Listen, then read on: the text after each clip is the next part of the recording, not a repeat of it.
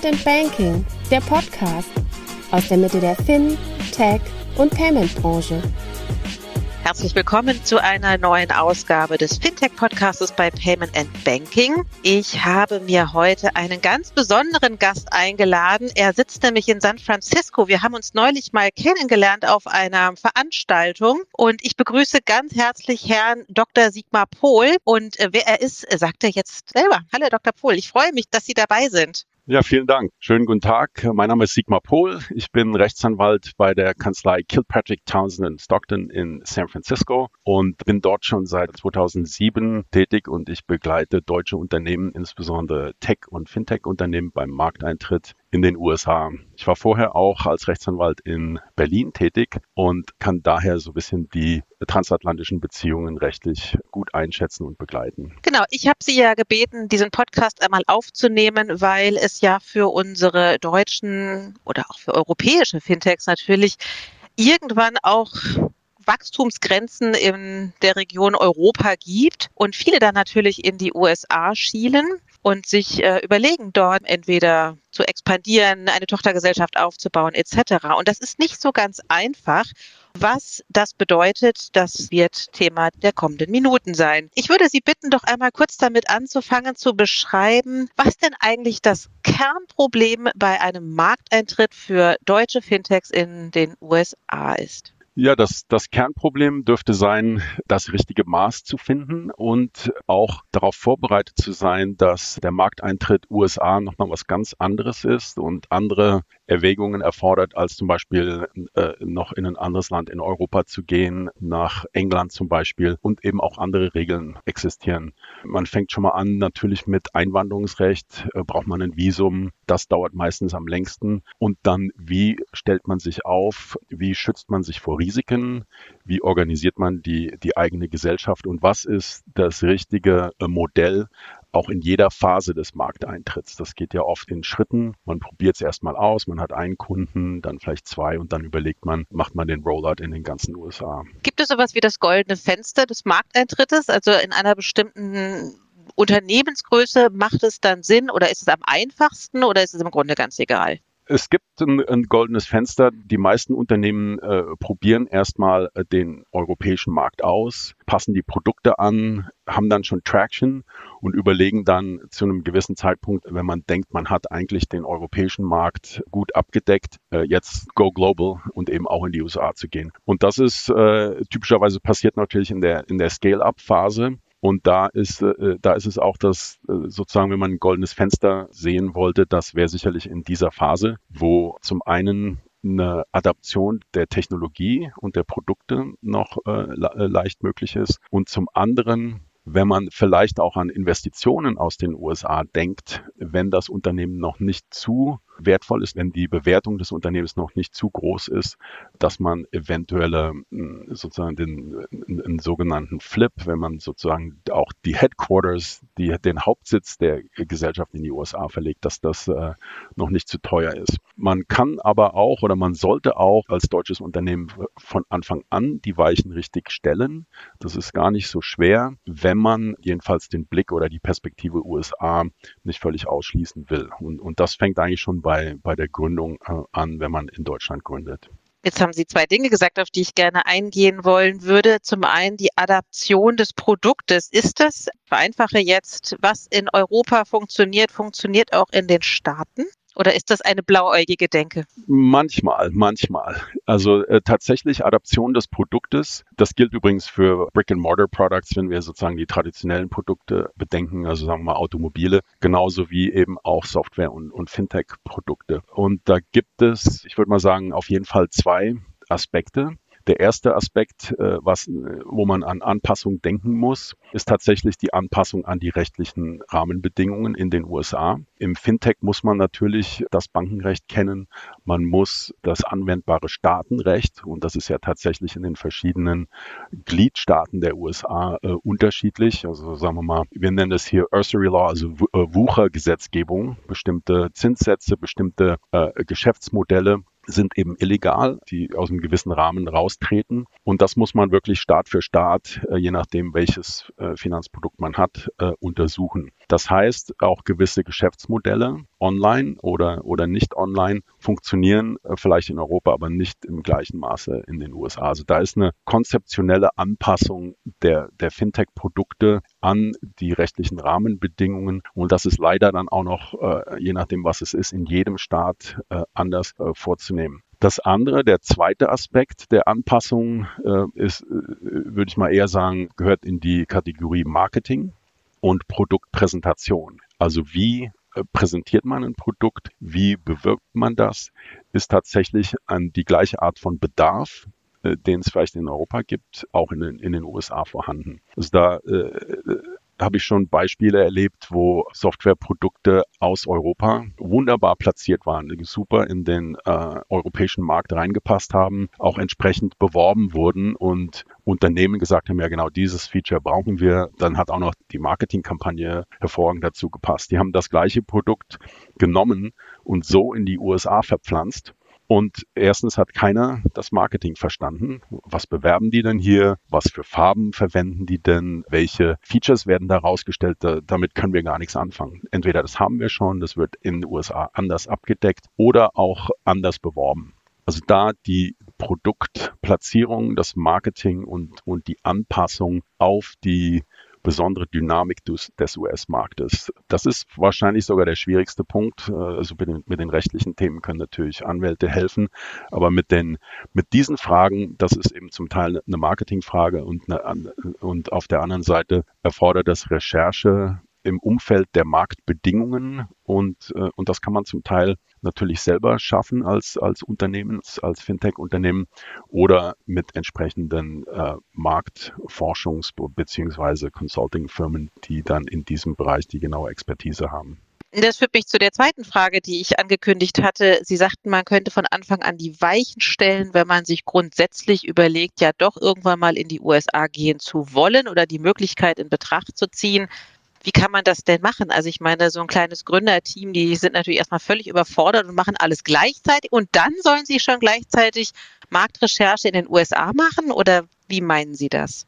Ähm, Marktrecherche wäre das eine. Natürlich kann man von Anfang an bei der Produktentwicklung versuchen, alle Märkte mit abzudecken. Das würde ich aber in dieser Phase tatsächlich nicht empfehlen. Man kann ja nicht alles gleichzeitig schaffen und auch nicht als kleines Team, sondern wenn man an ein Startup denkt, alles schaffen. Diesbezüglich ist vermutlich der beste Rat, natürlich erstmal sich in, in Deutschland, in Europa zu platzieren mit dem speziellen Produkt, wo es einen Bedarf am Markt gibt und wo man Marktanteile gewinnen kann. Und dann in einem zweiten Schritt, und das ist, würde ich tatsächlich nicht am Anfang machen, sondern dann im zweiten Schritt beim Rollout in den USA überlegen, welches Produkt oder welches Teilprodukt aus meiner Produktpalette wird wirklich in den USA funktionieren. Wo ist die Nische in den USA?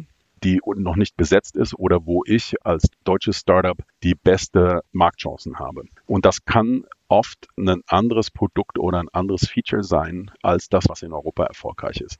Das wäre tatsächlich der zweite Schritt. Der erste Schritt, wie kann man von Anfang an die Weichen stellen, das äh, ist vor allem auf der rechtlichen und steuerlichen Ebene gemeint. Im Sinne von, wenn man ein Unternehmen hat, also sagen wir mal, eine GmbH gründet in Deutschland und dann in einem zweiten Schritt daran denkt, in die USA zu gehen, sollte man von Anfang an überlegen, wie die steuerliche Planung dafür aussehen kann. Das Problem, das entstehen kann, ist, wenn man die Firma in die USA verpflanzt und den sogenannten, wir nennen das Delaware Flip, weil man die Gesellschaft in eine Delaware Corporation umwandelt bzw. überträgt. Das ist aber aus Sicht des deutschen Finanzamts ein Verkauf von Unternehmensanteilen.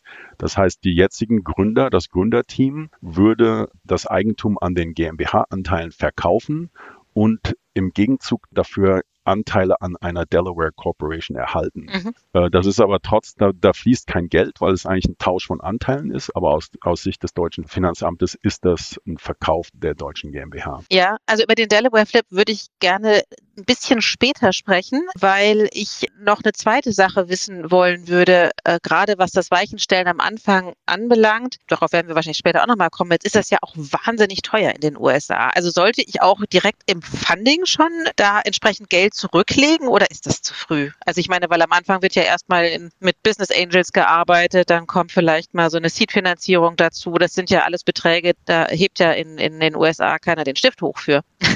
Hebt keiner den Stift hoch. Äh, genau, das wäre sicher zu früh, wenn man also in der in der Seed-Phase und wenn man mit Angels arbeitet, äh, muss man natürlich erstmal in, in Europa auf die auf die Füße kommen und Budgets für den US-Markteintritt würde man sicherlich erst später zusammenstellen. Wir können gleich noch über den Flip mehr sprechen, aber die Weichenstellung dort diesbezüglich fängt eben am Anfang an, dass man die Unternehmensanteile nicht als Privatperson hält, also nicht der, der Gründer eines Startups ähm, in Deutschland sollte im Idealfall nicht als Privatperson die GmbH-Anteile halten, sondern durch eine Vermögensverwaltungsgesellschaft, also sprich noch eine GmbH oder eine UG dazwischen schalten, durch die der Gründer oder die Gründerin die Anteile an der GmbH hält.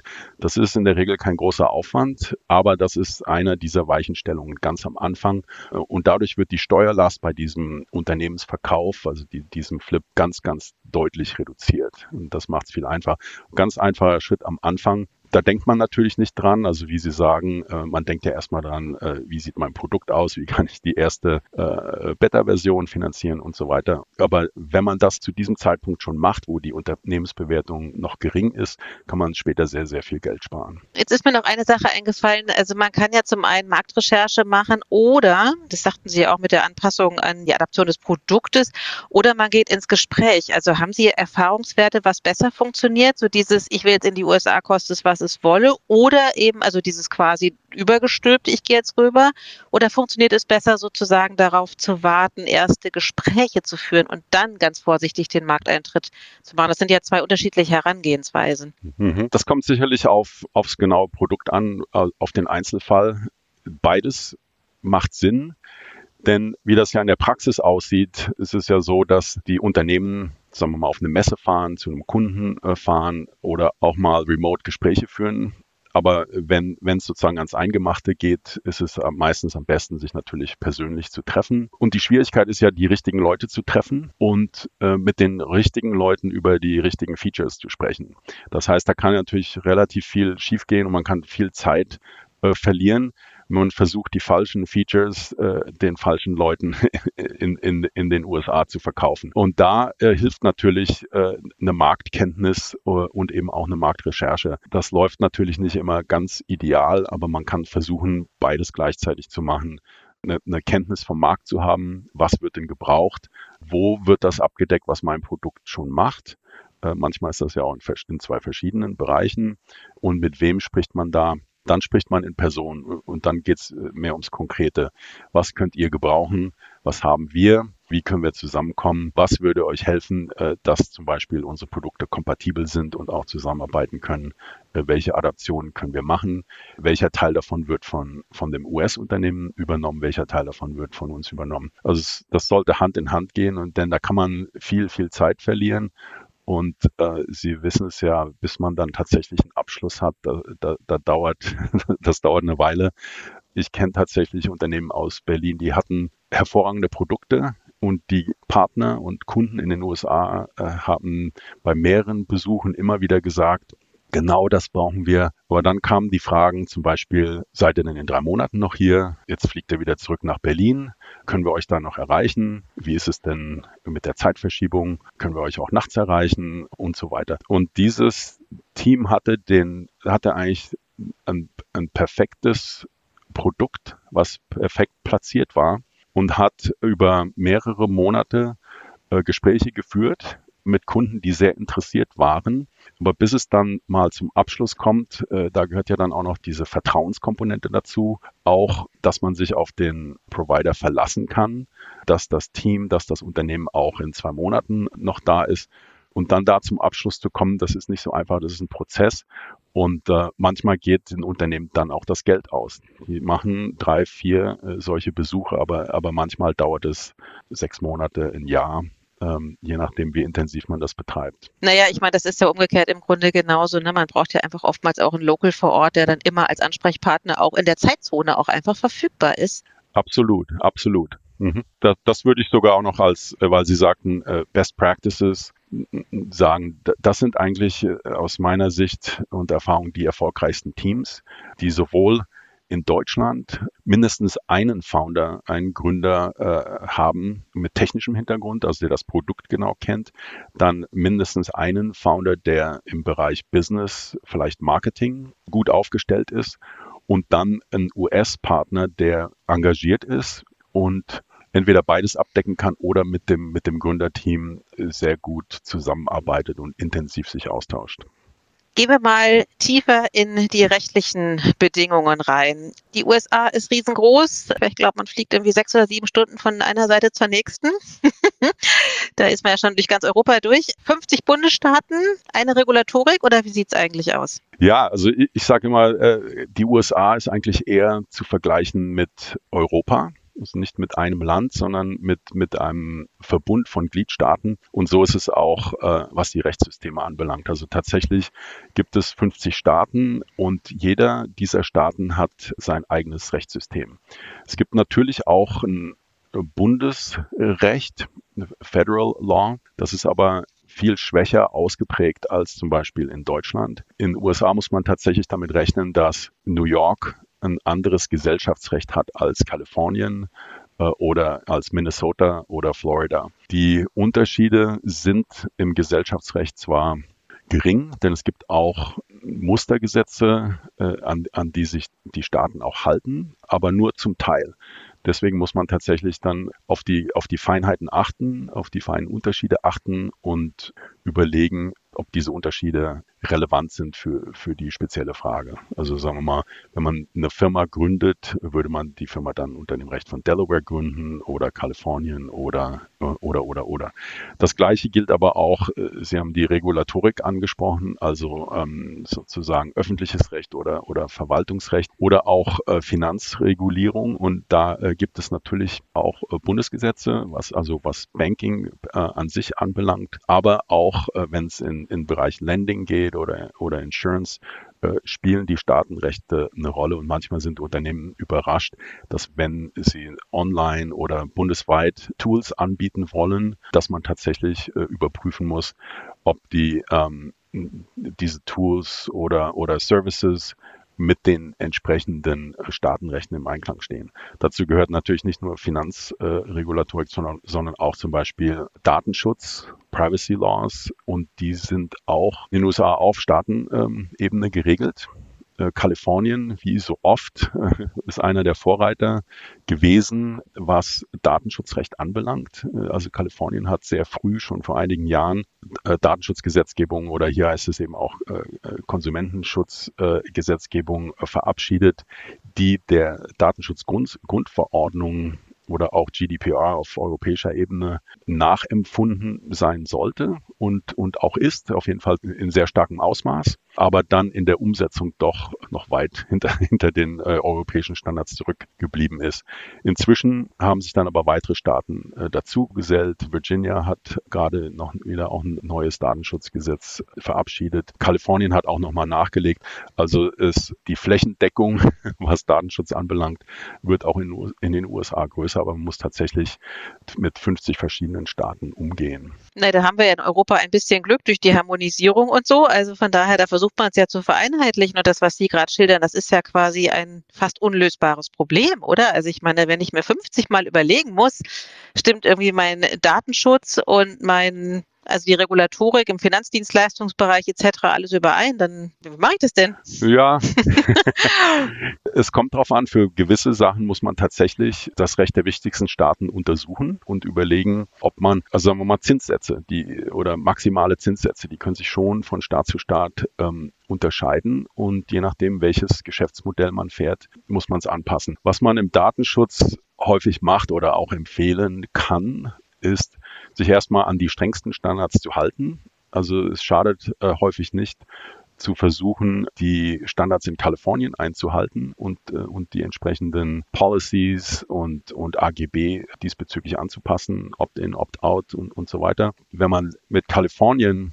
mit den kalifornischen Standards im Einklang steht, dann kann man meistens auch die anderen Staaten äh, mit abdecken, beziehungsweise man fängt damit an, hält sich an den strengsten Standard und hält die meisten anderen damit auch ein.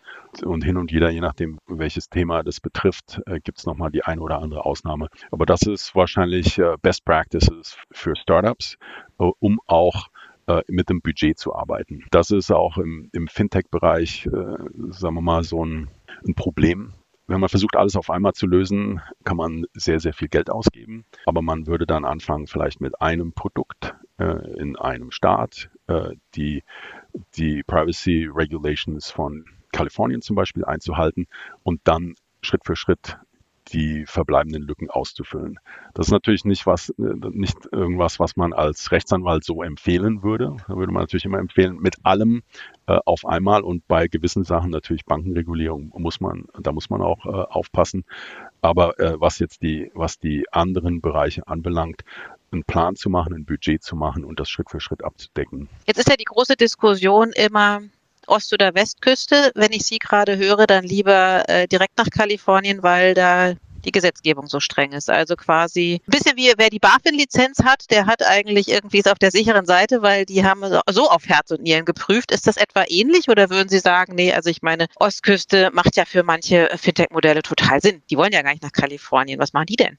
Ja, äh, das ist eine sehr wichtige Frage und tatsächlich äh, stellt sich die Frage äh, fast allen Unternehmen, wo gehen wir hin? Die Gesetze einzuhalten. Also man kann natürlich auch, und wir, wir machen das auch, wir empfehlen auch Unternehmen, die ihren Hauptsitz, sagen wir mal, in New York haben, trotzdem wenn sie landesweit Kunden haben, trotzdem die Gesetze von Kalifornien einzuhalten, auch weil sie eben Kunden vermutlich in Kalifornien haben.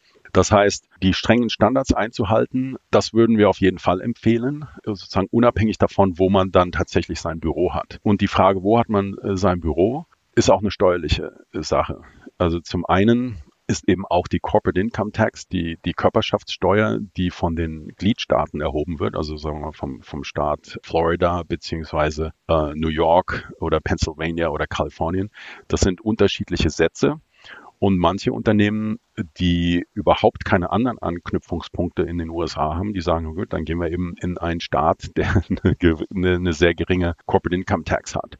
Das äh, kann man empfehlen. Also tatsächlich, wenn, wenn so eine Präsenz fast nur virtuell ist oder man ein, ein, ein Shared Office Space irgendwo hat. Und da kann man tatsächlich letztlich Körperschaftssteuer sparen. Der Ratschlag generell wäre aber eher, dort sein Büro äh, zu gründen bzw. aufzumachen, wo man schon die beste äh, Traction, also Kundenanbindung hat. Also wo zum Beispiel der erste Kunde ist, den man in den USA hat, äh, dass man vielleicht auch dort sein erstes Büro aufmacht oder auch äh, an, an der Stelle, wo man denkt, äh, dass die nächsten potenziellen Kunden sitzen, dass man dort anfängt. Äh, manche Unternehmen haben dann sogar ihr Büro in der Nähe äh, des ersten Kundens äh, oder helfen mit der Implementation des Systems oder der Software und fangen so an.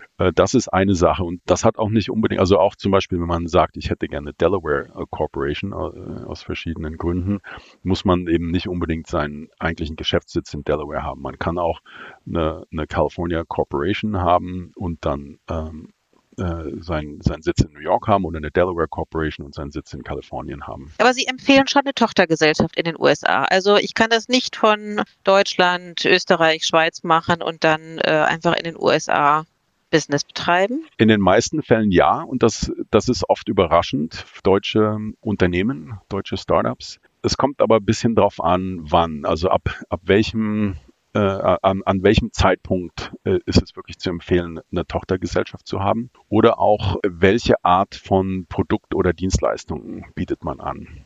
Also man sollte äh, spätestens, also ich sage jetzt, man sollte spätestens, das sind, das sind sozusagen nur äh, Erfahrungswerte, die in den meisten Fällen äh, relevant sind. Man, es wäre aber, äh, was ich sehe aus, aus meiner Praxis, äh, sollte man dann ein Unternehmen in den USA, eine Tochtergesellschaft in den USA gründen, wenn man tatsächlich Angestellte vor Ort hat, die für die Gesellschaft tätig sind. Oder wenn man ein, oder natürlich, wenn man ein Büro dort hat oder andere Vermögenswerte, Bankkonto und so weiter. Und, und der Hauptgrund ähm, dafür ist, dass man keine aus deutscher Sicht, also aus Sicht des deutschen Finanzamtes, keine Betriebsstätte der deutschen GmbH in den USA aufmachen möchte. Betriebsstätte, äh, das ist ein Konzept des deutschen Steuerrechts. Es gibt unterschiedliche Anforderungen daran, aber wenn man mit einem Team von der deutschen GmbH über eine längere Zeit vor Ort ist, bei einem Kunden oder auch bei anderen, also jedenfalls über mehrere Monate, nicht nur für ein Projekt, dann kann man davon ausgehen, dass irgendwann eine Betriebsstätte in den USA gegründet würde. Und das würde dann auch bedeuten, dass die US-Steuerbehörden sagen würden, jetzt wird ja von der GmbH in den USA Einkommen generiert. Und dann würde auf einmal die, würden die US-Steuerbehörden sagen, ja, jetzt würden wir gerne äh, das Einkommen, und zwar das weltweite Einkommen, das ist nämlich ein, eine andere Sichtweise der US-Steuerbehörden, das weltweite Einkommen der GmbH hier in den USA besteuern. Und natürlich das deutsche Finanzamt sagt, nein, eine GmbH ist ja eine deutsche Firma, besteuern wir auch. Das ist ein Problem. Deswegen ist es zu empfehlen, um, um solche Diskussionen und auch äh, ist jetzt kann man trotzdem eine Teilbesteuerung auch in den USA durchsetzen. Äh, da müsste man sich mit dem Finanzamt auseinandersetzen darüber. Äh, um das schon mal zu vermeiden, würde man auf jeden Fall empfehlen, in so einem Fall eine, eine Tochterfirma zu gründen. Der zweite Grund wäre äh, auch Haftungsschutz. Also durch eine Tochtergesellschaft kann man auch die deutsche Firma besser vor Ansprüchen oder äh, Klagen und äh, Haftung äh, gegenüber US-Kunden schützen. Ja, über die Streitlust der Amerikaner äh, komme ich später auch nochmal drauf. Nichts, was nicht vom Trial landet. Aber so ein Scale-up, welche Unternehmensform bietet sich denn dann an, wenn die Tochtergesellschaft oder die Gründung einer solchen Thema wird? Ich sehe, sagen wir mal, in 90 Prozent der Fällen, dass deutsche Firmen eine Corporation gründen in den USA. Das hört sich zwar jetzt direkt an wie Apple Corporation, das ist vielleicht zu viel oder auch zu, zu formell. Klingt groß und ähm, tatsächlich ist die Corporation auch ein bisschen formaler in der Unterhaltung als zum Beispiel die Alternative LLC, Limited Liability äh, Company. Und deswegen denken viele deutsche Unternehmer, naja, Limited Liability Company klingt ja eigentlich so wie GmbH. Dann ist vielleicht auch einfacher, flexibler. Manchmal wird auch, ähm, wird auch so gesagt, es ist auch billiger in der Unterhaltung. Das stimmt aber nur zum Teil. Das Problem mit der LLC ist äh, auch, auch wieder, dass das deutsche Finanzamt ähm, nicht genau weiß, wie die LLC, die US-LLC einzustufen ist, ob das eine Personengesellschaft ist aus deutscher Sicht oder eine Kapitalgesellschaft. Und um, äh, um dieser Unsicherheit äh, entgegenzuwirken, da kann man zwar auch äh, vorab Anfragen machen und so weiter, das ist aber aufwendig und teuer. Deswegen wählen eigentlich ähm, fast alle oder die überwiegende Mehrheit äh, die, die Corporation und die heißt dann C Corporation, weil sie von, von einer ausländischen Firma ähm, gehalten wird. Das kostet doch wahrscheinlich irre viel Geld, oder? Ähm, nein, oh. nein. Also man, man kann, also eine, eine Tochterfirma zu gründen ist relativ ähm, einfach zu machen in den USA. Also auch schneller und einfacher als zum Beispiel eine GmbH zu mhm. gründen. Mhm. Äh, Dauert ja auch alles eine Weile, ja. Hier. Würde ich mal so sagen. Hier, genau, in Deutschland dauert es eine ganze Weile.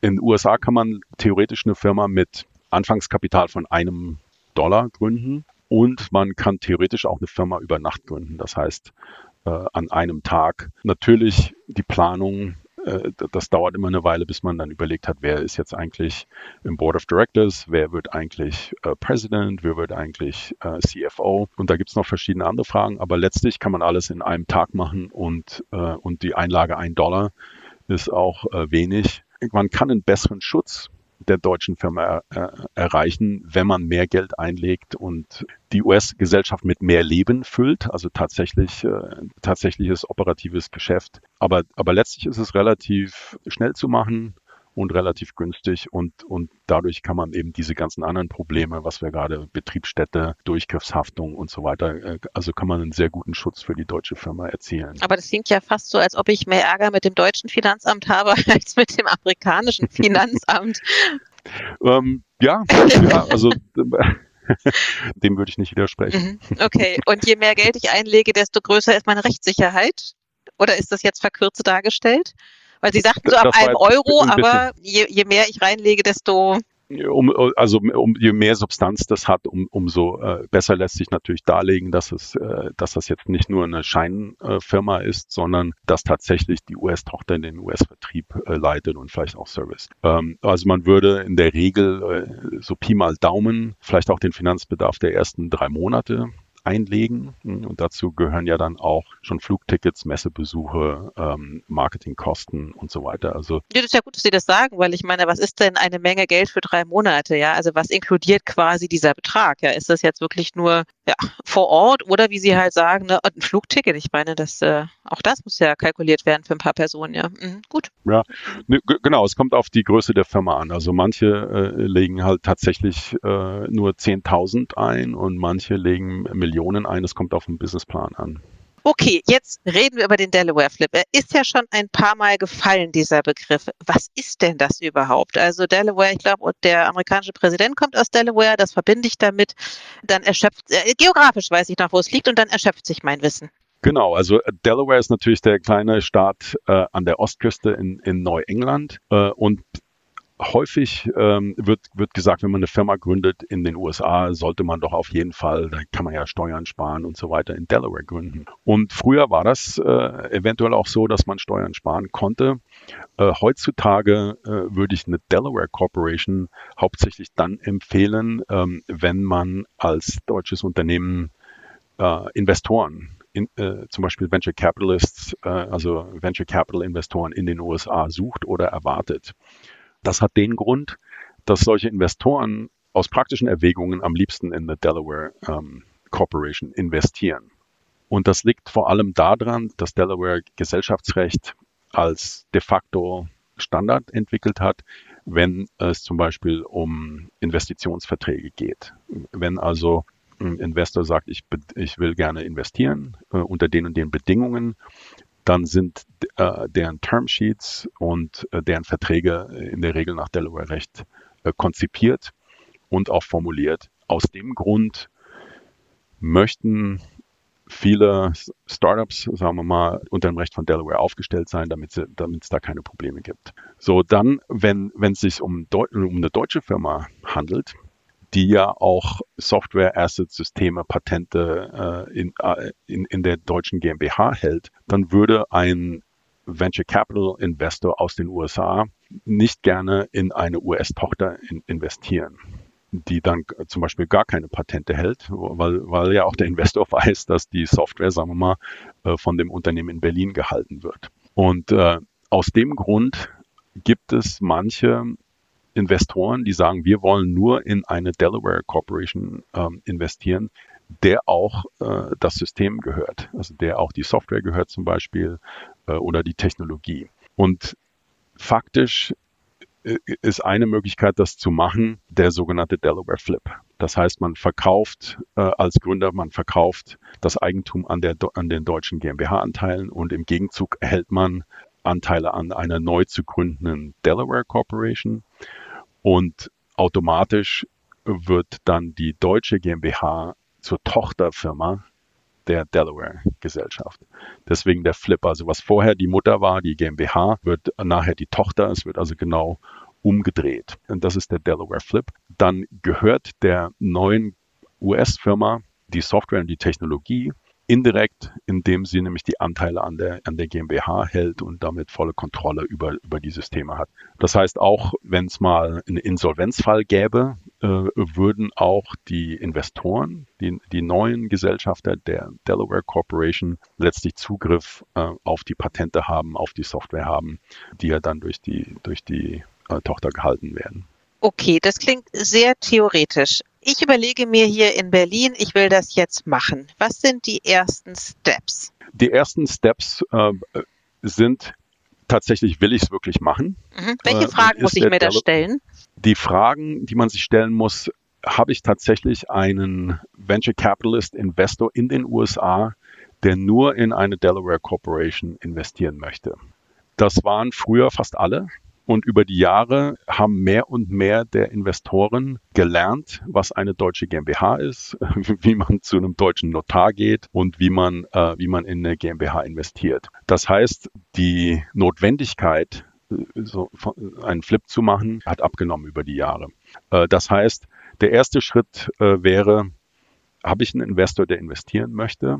Habe ich vielleicht auch schon ein Termsheet oder haben, haben die Investoren mir gesagt, äh, in einem Gespräch nur in eine Delaware Corporation und keinesfalls in, in eine GmbH. Wenn man so einen hat und auch keine Alternativen hat, dann würde man sagen, okay, jetzt, ähm, jetzt muss ich an einen Flip denken. Dann wäre der zweite Schritt äh, zu überlegen, ist ein Flip für mich äh, steuerlich machbar?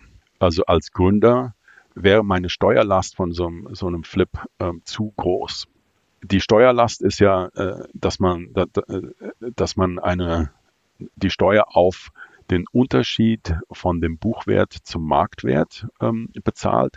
Das heißt, wenn man ein Unternehmen hat, was in Deutschland schon eine erhebliche Wertsteigerung hinter sich hat, dann hat man eine höhere Steuerlast. Wenn man allerdings am Anfang bei der Gründung schon das deutsche Startup durch eine Vermögensverwaltungsgesellschaft hält, kann man diese Steuerlast reduzieren. Dann ist die Steuerlast viel, viel geringer. Es gibt auch noch andere Möglichkeiten, diese Steuerlast zu reduzieren. Das ist äh, eine Einzelfallfrage. Da muss man sich auch als Startup dann erstmal mit einem deutschen Steuerberater unterhalten, wie würde das aussehen. Wenn man sieht, das ist machbar, oder wenn man mit dem Investor vereinbaren kann, dass der Investor vielleicht mit der Steuerlast hilft oder das als Teil der Investition an die Gründer was gezahlt wird, die, um die Liquidität für die, äh, äh, sicherzustellen, dass die Gründer ihre Steuern zahlen können, dann kann man tatsächlich äh, als dran denken, den Flip zu machen. Die dritte Frage wäre dann, gibt es weitere Hürden? Zum Beispiel Förderinstitutionen aus Deutschland, wenn man Fördergelder erhalten hat, was ja auch häufig passiert, oder äh, Mittel von Investitionsbanken, da muss man ähm, dort mal ins Kleingedruckte gucken. Äh, würden diese Förderer, die deutschen Förderer mitmachen oder die Investitionsbanken mitmachen, wenn auf einmal der Hauptsitz der Firma aus Deutschland wegzieht und in den USA ist? Das erfordert häufig die Zustimmung von den entsprechenden Förderern, was auf jeden Fall Zeit, also auf jeden Fall Zeit in Anspruch nimmt. Zum anderen muss man die natürlich überzeugen, die Förderer, dass der Schritt in die USA das Richtige ist und dass es für alle Gründer und alle Geldgeber mehr Sinn macht und das, das Marktpotenzial der USA mit auszuschöpfen. Dann kriegt man deren Zustimmung und dann kann man den eigentlichen Flip, also den, äh, den Verkauf oder den Tausch der Unternehmensanteile vornehmen. Und häufig macht man das im, im Zug der, sagen wir mal, Series A, also im, im, im Zusammenhang mit einer Finanzierungsrunde. Also dann würde der US-Investor sagen, ja, wir wollen, aber wir wollen nur eine Delaware Entity. Dann prüft man mit dem deutschen Steuerberater, ob das steuerlich äh, zu machen ist. Dann spricht man mit den Förderern und anderen Gesellschaftern, ob die Zustimmung ähm, gegeben wird. Und und dann, äh, dann führt man das aus, sozusagen eins nach dem anderen im Zusammenhang oder kurz vor der Finanzierungsrunde. Weil Sie sagten jetzt den Tausch. Äh, mit wem tausche ich denn den Flip? Also ist das schon eine bestehendes, ein bestehendes Unternehmen, die andere sozusagen ja tauscht Anteile? Ähm, ist das eigentlich eine Neugründung und es wird aber nur so genannt, als ob ich es quasi mit schon was Bestehendem tausche?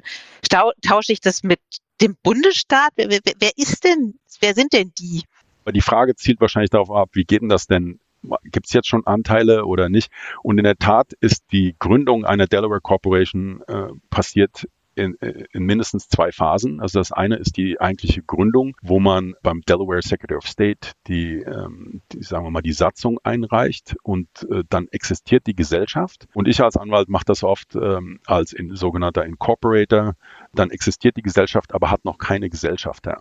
Und dann in einem zweiten Schritt würde der Incorporator den ersten äh, oder die ersten Direktoren ernennen der neuen Gesellschaft und die Direktoren lassen dann Gesellschafter zur Übernahme von Anteilen zu. Das ist sozusagen der zweite äh, Schritt. Und in, in diesem Schritt würden die deutschen Gründer zugelassen werden. Die dürften jetzt Anteile an der Delaware Corporation erwerben und bezahlen aber dafür durch die Einbringung ihrer Anteile an der, an der GmbH. Muss ich denn dann als Fintech, wenn ich diesen Delaware Flip mache, auch meine Tochtergesellschaft in Delaware gründen? Man, man kann auch noch eine Tochtergesellschaft in Delaware gründen, aber die Tochtergesellschaft bliebe die existierende GmbH. Also durch den, durch den Flip würde man ja die Anteile an der GmbH einbringen als Kaufpreis für die Delaware Corporation. Das heißt, die GmbH bleibt bestehen wie davor. Nur sind jetzt die Gesellschafter nicht mehr die Gründer, sondern die, der einzige Gesellschafter der deutschen GmbH ist die Delaware Corporation. Mhm. Und die Gesellschafter der Delaware Corporation sind die, die ursprünglichen Gründer. Wann macht es denn keinen Sinn? Weil wir hatten ja vorhin auch über Kalifornien, Rechtssicherheit. Es macht ja auch Sinn, da sozusagen hinzugehen. Oder vielleicht gehe ich auch an die Ostküste, je nachdem, was mir gefällt, was mein Businessmodell ausmacht. Es scheint ja doch nicht für jeden interessant zu sein, oder? Es äh, ist nicht, nicht für jeden interessant und ich würde mal sagen, es, es wird weniger und weniger interessant, äh, umso mehr die Investoren flexibler werden und auch an, an GmbHs gewöhnt sind. Aber es macht auf keinen Fall ähm, Sinn, wenn die Steuerlast für die Gründer zu hoch wäre und wir haben ja gerade von dem, von dem Gespräch mit dem deutschen Steuerberater gesprochen. Wenn der deutsche Steuerberater sagt, ja, wir haben alles, äh, wir haben uns alles überlegt, aber es gibt, es führt kein Weg dran vorbei. Ihr als Gründer habt als Privatperson gegründet, der Wertzuwachs ist so hoch und auch, äh, äh dass die Steuerlast entsprechend hoch wäre und auch die Investoren machen, machen nicht mit und helfen euch nicht, dann würde der Flip keinen Sinn machen, weil sich die Gründer einfach die Steuern nicht leisten könnten. Das, das wäre eine Sache. Die andere Sache, ähm, wäre die, will man das wirklich machen äh, oder gibt es einen anderen Investor, mit dem man vielleicht leichter umgehen kann, äh, wo ich diese ganzen Schritte nicht durchführen muss? Oder auch, man ist sich noch nicht sicher, dass die Zukunft des Unternehmens tatsächlich äh, dauerhaft in den USA sein wird. Wenn man sagt, wir probieren das mal, wir haben da jetzt einen Kunden, das wäre doch schön und jetzt machen wir das alles, das könnte zu viel Aufwand sein, wenn man dann vielleicht nach, äh, nach nochmal drei bis sechs Monaten feststellt, naja, der Markteintritt in den USA ist jetzt doch nicht mehr unsere Priorität oder läuft nicht so, wie wir uns das gedacht haben. Also dann würde man den Flip entweder nicht machen oder noch warten. Wie ist das mit der Rückabwicklung? Also kann ich das alles wieder retour machen. Ich habe das, äh, hab das alles gemacht, es sah alles super aus. Jetzt habe ich ganz viele Investoren kennengelernt, die denen, denen das gar nicht wichtig ist und ich stelle fest, ach na ja, äh, ich lasse es doch. Kann ich das wieder rückabwickeln? Also das, äh, das wird dann noch komplizierter. ähm, also es lässt sich natürlich alles äh, rückabwickeln, aber wenn man erstmal sozusagen auf der Schiene ist, dass man, äh, dass man sich in den USA als Headquarter aufgestellt hat, dass man äh, Lead-Investoren, sagen wir mal Series A-Investoren hat, dann ist man ja auch in dem, äh, in dem Finanzökosystem und, und Venture Capital-Ökosystem hier ähm, schon so eingebettet, dass es auch einfacher ist, hier weiterzumachen. Also dass das dann nochmal, dass dann auf einmal Unternehmen kommen oder andere Investoren kommen und sagen, jetzt wollen wir aber lieber nur noch in den GmbH, das ist mir jedenfalls noch nicht vorgekommen. äh, aber, aber es wäre sicherlich äh, machbar. Ähm, aber die meisten würden dann sicherlich äh, hier entweder dann einen Exit planen, also ihr Unternehmen verkaufen oder auch an die Börse gehen. Okay, gut, soweit denken wir nicht. Ich meine, wir wünschen allen, dass sie sehr viel Geld einsammeln und dass die Investoren das auch total verstehen, was da passiert. Ähm, genau, aber worüber wir auch noch sprechen müssen, ist, äh, das hatten Sie damals in Ihrer Präsentation ja auch äh, herausgearbeitet. Nun äh, sind ja die USA sehr klagefreudig. Was heißt denn das, wenn ich jetzt mein Fintech da in die USA gebracht habe? Worauf muss ich mich denn da einstellen und kann ich mich da überhaupt in irgendeiner Art und Weise vor schützen? Genau, sehr, sehr wichtiger Punkt ich will auch nicht äh, zu pessimistisch klingen oder oft äh, wird ja auch gesagt, ja, jetzt wird nur noch Doom und Gloom geredet. Aber was tatsächlich passieren kann, ist, die US-Gesellschaft ist, äh, ist ja sehr klagefreudig. Also auch Kunden, die sich falsch behandelt fühlen oder, äh, oder betrogen fühlen oder es, äh, das, das die Dienstleistung funktioniert nicht so, wie man sich das vorgestellt hat, äh, klagen sehr gerne. Und man, es ist auch sehr einfach, in den USA eine Klage einzureichen. Äh, man muss gar nicht unbedingt Beweise vorlegen, man muss erstmal nur Ansprüche also im ersten Schritt erstmal nur Ansprüche geltend machen. Und oft äh, dann, äh, kann so eine Klageschrift ein Formular sein mit, mit einer Seite angehangen, wo dann drin steht, ja, Höhe der Schadensersatzsumme äh, ist noch zu bestimmen und Beweise werden noch erhoben. Und, und dann geht ja die, diese vorprozessuale Beweiserhebung los, Discovery, ähm, wo dann manchmal über Monate oder leider sogar manchmal Jahre äh, Zeugen vernommen werden, äh, Anwaltskosten entstehen, Dokumente äh, gewälzt, Fragelisten durchgegangen werden und wo man sich dann erstmal als Prozessanwalt äh, äh, darüber streitet, welche Fragen sind jetzt zulässig und, und welche nicht. Das kann eben sehr, sehr schnell sehr, sehr teuer werden. Und das ist leider auch äh, eine Realität. Also ich kann mich noch auch an ein Softwareunternehmen aus, aus Berlin erinnern, die vor Jahren hier in den USA den Markteintritt äh, gemacht haben und nach einiger Zeit auf einer Messe gesagt haben, wir sind jetzt Nummer zwei im US-Markt mit unserem Produkt und äh, tatsächlich ungefähr zwei Wochen später ähm, ist da eine Patentverletzungsklage ins Haus geflattert, weil einfach ähm, eben auch Konkurrenten oder auch ähm, Trolls, sagen wir mal im, im, im Patentbereich, äh, sich darauf spezialisieren, Geld zu verdienen und, und zwar versuchen die natürlich solche Unternehmen zu verklagen, die scheinbar zumindest erfolgreich sind und wo die Taschen am tiefsten sind. Was man eben auch nicht vergessen darf, leider, ist, dass man in den USA, auch wenn man eine Klage gewinnt, also sagen wir auch, wenn und, und das ist auch passiert, auch in, auch in diesem Fall, das Unternehmen hat äh, im Endeffekt die Klage gewonnen, aber jeder zahlt trotzdem seine Anwaltskosten. Und die Anwaltskosten sind leider äh, in diesem Verfahren, also im, im US-System, wo sich der Richter erstmal zurücklehnt und die Anwälte erstmal alles äh, vortragen lässt, der höchste, die höchste Komponente. Das heißt, so ein Startup oder Scale-up äh, kann tatsächlich existenzgefährdet sein, wenn sich so eine Klage äh, lange hinzieht. Deswegen auch, wie kann man sich schützen oder ähm, äh, erster Schritt tatsächlich Tochterfirma gründen, äh, so dass im, wenn man alles richtig macht, auch erstmal nur die Tochterfirma verklagt würde, wenn mal was schief geht, oder wenn ein, oder wenn ein Konkurrent äh, sagen würde, äh, das passt uns jetzt nicht, dass, dass dieses Unternehmen so erfolgreich ist. Gucken wir mal, äh, wie, wie wir da mit einer Klage weiterkommen oder, oder ob, ob wir den, den Geldhahn auf die Art und Weise abdrehen können. Dann kann man ähm, tatsächlich versuchen, wenn man alles richtig macht, dass nur das Tochterunternehmen verklagt wird und, äh, und im Zweifel, äh, wenn ein Unternehmen insolvent wäre, dann wäre es erstmal das Tochterunternehmen. Das funktioniert dann aber allerdings leider nur, wenn man es tatsächlich auch äh, so aufbaut. Und, und da kommen wir jetzt wieder zu dem Thema, soll das jetzt ein, ein substanzielles Geschäft sein, beziehungsweise was ist das Stammkapital? Sind jetzt, ist das eine tatsächliche Geschäftspräsenz oder ist das nur eine leere Hülle? Und, und da kommt es dann schon darauf an, also zum einen, dass natürlich auch Geld für, zur Verfügung steht, dass ähm, das Personal zur Verfügung steht und äh, einer der wichtigen Komponenten ist, äh, dass die Geschäftsführung der US-Tochter nicht identisch ist mit der äh, oder allenfalls teilidentisch ist mit der Geschäftsführung der deutschen GmbH. Das heißt, Deutsche machen es oft gerne so, die sagen, naja, wir haben ja jetzt hier die Geschäftsführer, äh, den, äh, den oder die Geschäftsführer und jetzt nehmen wir die gleichen Leute und die sind jetzt auch äh, das Board of Directors der der äh, US-Tochter. Gleichzeitig machen äh, deutsche Firmen das gerne so, dass die sagen, größere Geschäfte äh, äh, bedürfen der Zustimmung der Gesellschafter. Das heißt, die GmbH spielt überall mit und die, und die Gründer spielen überall mit. Und das ist normalerweise dann auch gerne bei, bei so Klagen in den USA Anhang 1 als Beweis dafür, dass die Tochterfirma eigentlich nur eine Scheinfirma ist und, und äh, wirklich die Akteure, die Geschäftsführer oder Gründer der, der GmbH waren. Das heißt, es gibt da bestimmte Weichenstellungen, die man von Anfang an vornehmen sollte, um den Schutz der Tochtergesellschaft vor, vor Klagen, dass der Schutz auch Bestand hat und, und so gut ausgebaut ist wie möglich.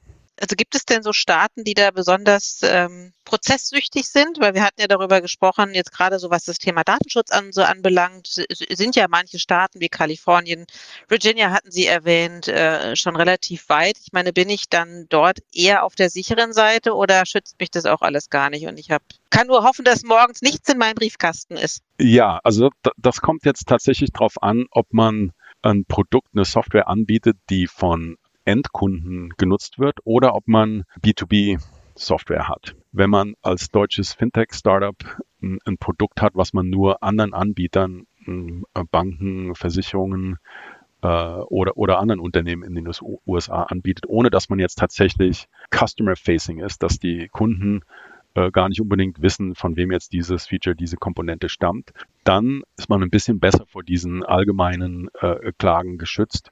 Äh, und dann sollte man darauf achten, welcher Gerichtsstand und welche Rechtswahl in dem B2B-Contract gewählt wird. Also das heißt, äh, tatsächlich gibt es äh, Staaten, wo hohe Schadensersatzsummen oder wir nennen die auch manchmal äh, Judicial Hellholes, weil, weil äh, tatsächlich diese Staaten bekannt sind dafür, dass die Jury und, und Kalifornien und New York sind leider immer ganz weit oben. Da gibt es auch noch, äh, da gibt es immer so Hitlisten in, in jedem Jahr, wo die, sagen wir mal, die größten Schadensersatzsummen von Geschworenen ausgeurteilt werden. Und das sind eben leider nicht immer die äh, würde man nicht immer sagen, das sind die angemessenen Summen, um den tatsächlich entstandenen Schaden ähm, auszugleichen, sondern das sind manchmal auch Summen, wo sich Geschworene, die vielleicht auch sich selber manchmal ungerecht behandelt fühlen, äh, äh, mal die Möglichkeit haben, sich an, an den großen Corporates, an den großen, äh, an der Industrie zu rächen. Ja, das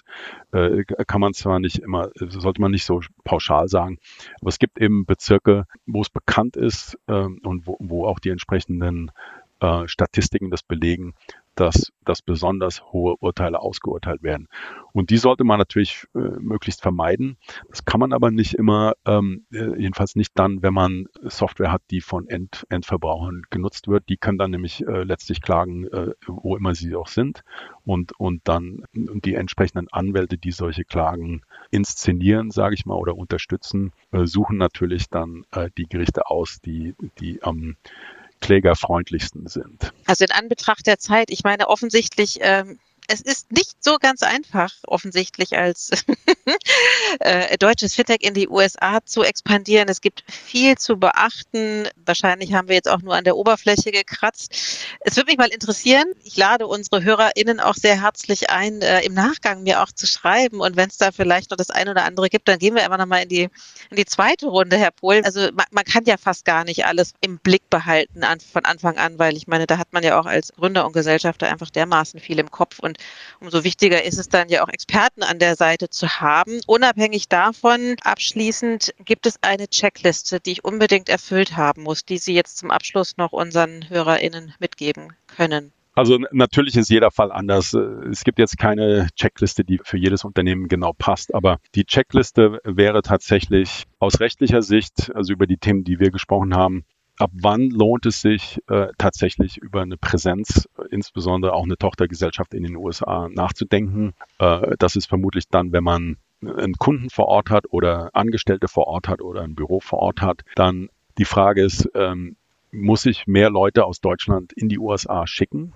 Da wäre die Checkliste auch äh, dran denken, ganz früh, ob ich äh, zum Beispiel ein Visum für, für diese äh, Mitarbeiter be beantragen muss. Dann natürlich Kunden, Kundenbesuche, Service.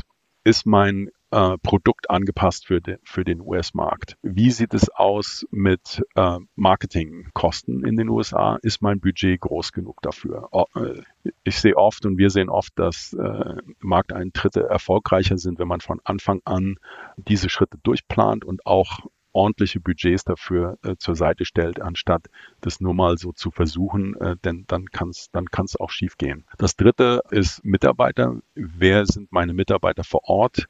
Habe ich da jemand, äh, der qualifiziert ist und auch äh, mein Produkt kennt und auch gut im Umgang mit Kunden ist? Dann natürlich Anpassung der Verträge und eventuell Anpassung der Produkte, worüber wir schon gesprochen haben.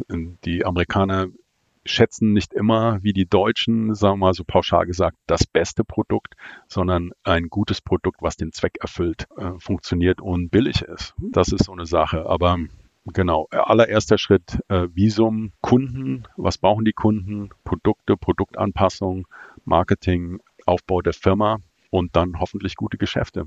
Das wünschen wir an dieser Stelle auch, die sich überlegen, in die USA zu gehen. Ich meine, wer erfolgreich ist, findet ja einen riesigen Markt vor. Ich glaube, es gibt für hiesige Fintechs schon noch diverse Opportunitäten, gerade auch in der Nische. Wir sehen ja manche Beispiele, die jetzt ganz erfolgreiche Schritte in die USA gehen. Die anderen werden diesen gehen vielleicht auch mit Hilfe dieses Podcasts. Das würde uns sehr freuen. Und wir freuen uns sehr über Resonanz äh, zu offenen Fragen. Aber bis hierhin erstmal, Herr Pohl, tausend Dank für die Zeit, die Sie sich genommen haben. Ich danke Ihnen. Hat Spaß gemacht.